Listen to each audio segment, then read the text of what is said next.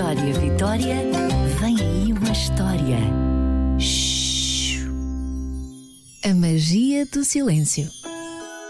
Era uma vez uma casa cheia de vida. Viviam lá o pai, a mãe, três crianças, dois gatos, um cão e um papagaio. A avó quase enlouquecia de cada vez que lá ia fazer uma visita. O pai ouvia o rádio com um volume muito alto. Welcome to the Hotel California. A mãe passava a vida a cantarolar. As crianças gritavam, riam, corriam pela casa, os gatos trepavam tudo e partiam algumas coisas. E os cães ladravam e o papagaio imitava toda a gente. Que casa tão barulhenta! Mas era feliz. Um dia, a avó ficou doente e também foi viver para lá por uns tempos. E as coisas tiveram que mudar um bocadinho. A avó precisava de alguns momentos de silêncio para descansar. E por isso, a casa barulhenta teve que aprender a ficar em silêncio. O pai já não podia ouvir rádio com volume muito alto. A mãe já não podia andar a cantarolar. As crianças não podiam gritar nem correr pela casa. Os gatos não podiam andar a trepar feitos loucos para não fazerem barulho. O cão não podia ladrar. E o papagaio? Bom, teve que morar com uma tia porque não conseguia estar calado. As três crianças adoravam a avó e gostavam muito de passar mais tempo com ela, mas não gostaram nada desta mudança. Estavam tão habituadas àquela casa barulhenta que lhes gostava tanto o silêncio e começaram a ficar muito zangadas. Zangavam-se muitas vezes com o pai, com a mãe, com os gatos, com o cão e ainda se zangavam mais vezes com a avó, a grande culpada por aquele silêncio todo.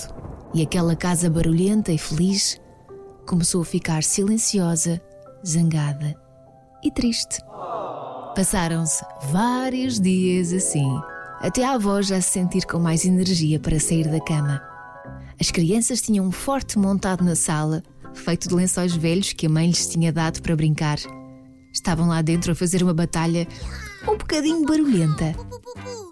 Nunca há um silêncio total naquela casa, pensou a avó e sorriu. Baixou-se, espreitou para dentro do forte e disse: Venham, quero mostrar-vos uma coisa.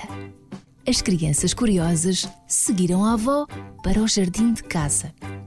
Deram os passos e pararam a meio. A avó pediu para se deitarem na relva fresquinha, fecharem os olhos e ouvirem com atenção. As crianças ficaram em silêncio, coisa que só faziam quando estavam a dormir. E foi então começaram a ouvir tantos barulhos diferentes. O que é que é aquilo, avó? Perguntou uma das crianças. É uma mãe passarinho a avisar os filhos para não se afastarem muito. E aquilo? Perguntou outra. São as abelhas a combinar um chá. E aquilo? Perguntou a terceira criança. Aquilo é um sapo a queixar-se da vizinha que faz muito barulho. E riram-se todos. E foi assim. A avó e as três crianças ficaram pelo jardim a tarde toda a descobrir toda aquela sinfonia de sons da natureza que só conseguiam ouvir porque estavam caladinhos e atentos. As crianças tinham finalmente descoberto a magia do silêncio. Vitória, Vitória, acabou-se a história.